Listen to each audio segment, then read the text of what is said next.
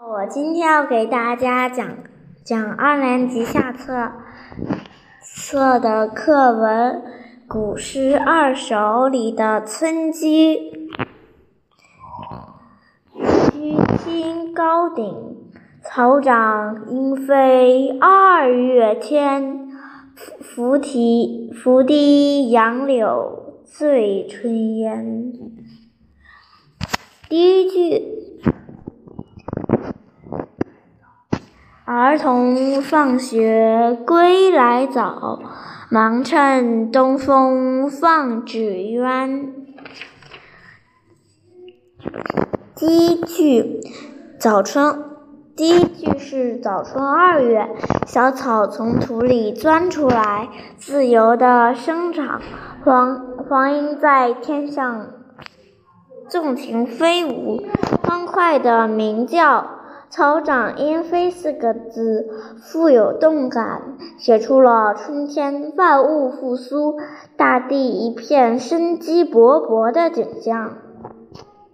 第二半句，杨柳长出了嫩叶，柔软而细长的枝条在春风中摇摆，轻轻地拂扫着堤岸岸。按“拂醉”两字，写活了杨柳的娇姿，姿柔态和神律神韵。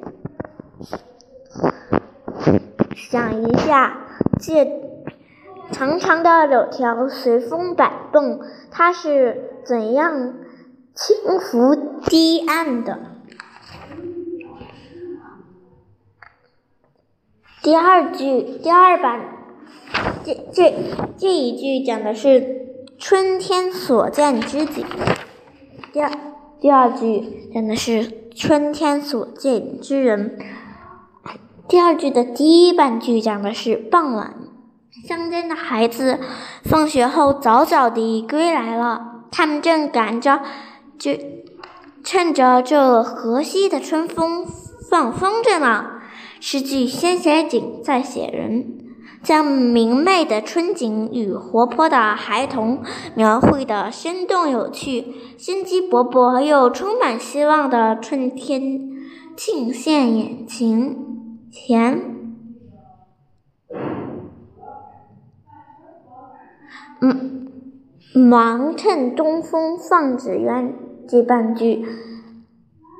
句里的“忙”字突出了儿童对放风筝的兴趣十分浓烈，刻画了儿童天真可爱的形象。《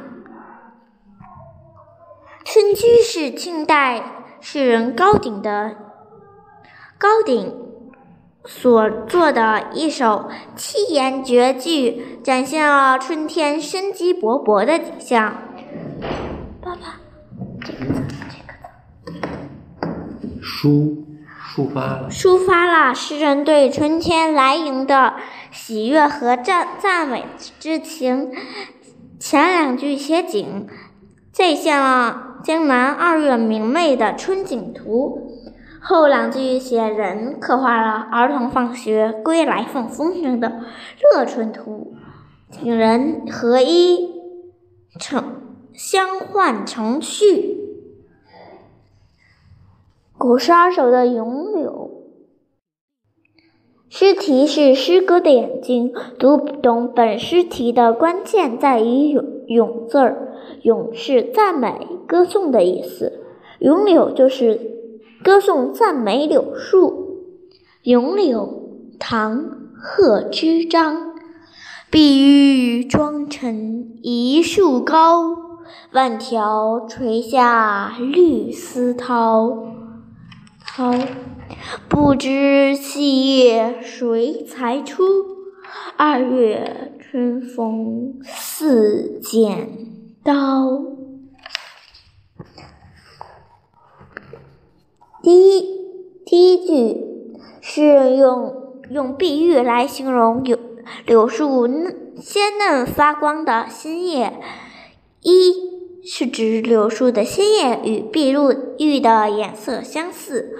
二是古代碧玉还还指代少女，如成语“小家碧玉”，碧玉妆成一树高，就自然地自自然而然地把柳树和俏皮可爱的少女联系起来了。所以第二句就此联想到。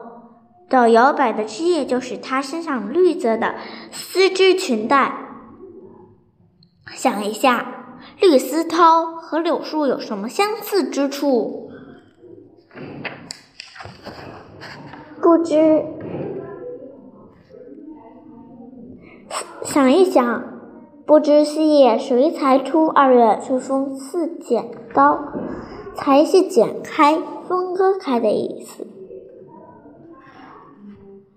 二三四句描绘了柳叶一问一答，却赞美了柳叶，又给歌颂带来绿色春天。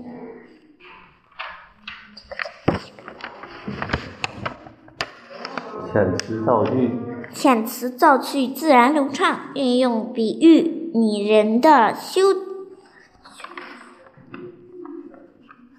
修辞手法，修辞手法描绘出春风暖和、万物复苏的一展春景，给读者以美的感受，因而这两句诗成为千古名句。想一想，想象画面，这么美的柳条，这么漂亮的叶子，是谁采出来的呢？在诗中找找答案。《咏柳》是唐代诗人贺知章所写的一首咏物诗，《咏柳》却歌咏柳树。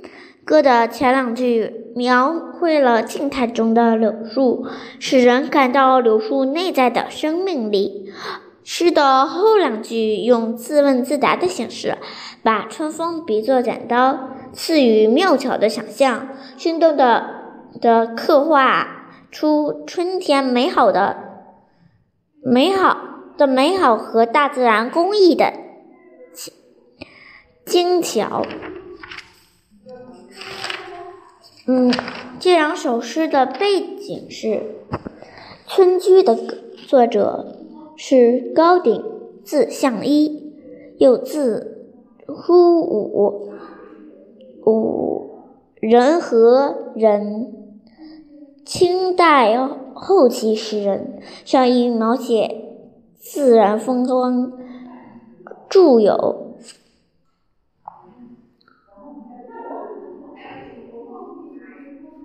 《入诗稿》等。创作背景：晚诗人晚年遭遭受义和派的排宿和打击，归隐于象饶地区的农村。在远离战争前线的村庄，宁静的早春二月，草长莺飞，杨柳拂拂堤，诗人有感于春天来临而写下此诗。有作者简介：贺知章，唐代诗人，字字季真，四号四字号。四名创客，越州永信人。霍知章与张若虚、张张包容齐名，被称为吴中四士。《全唐诗》其存其诗十九首，其中《回乡偶书》《咏柳》广颂元广。创作背景：这首诗写于霍霍知章。告老还乡，告老还乡的路上。唐天宝三年，霍知章将凤召回乡，百官送行。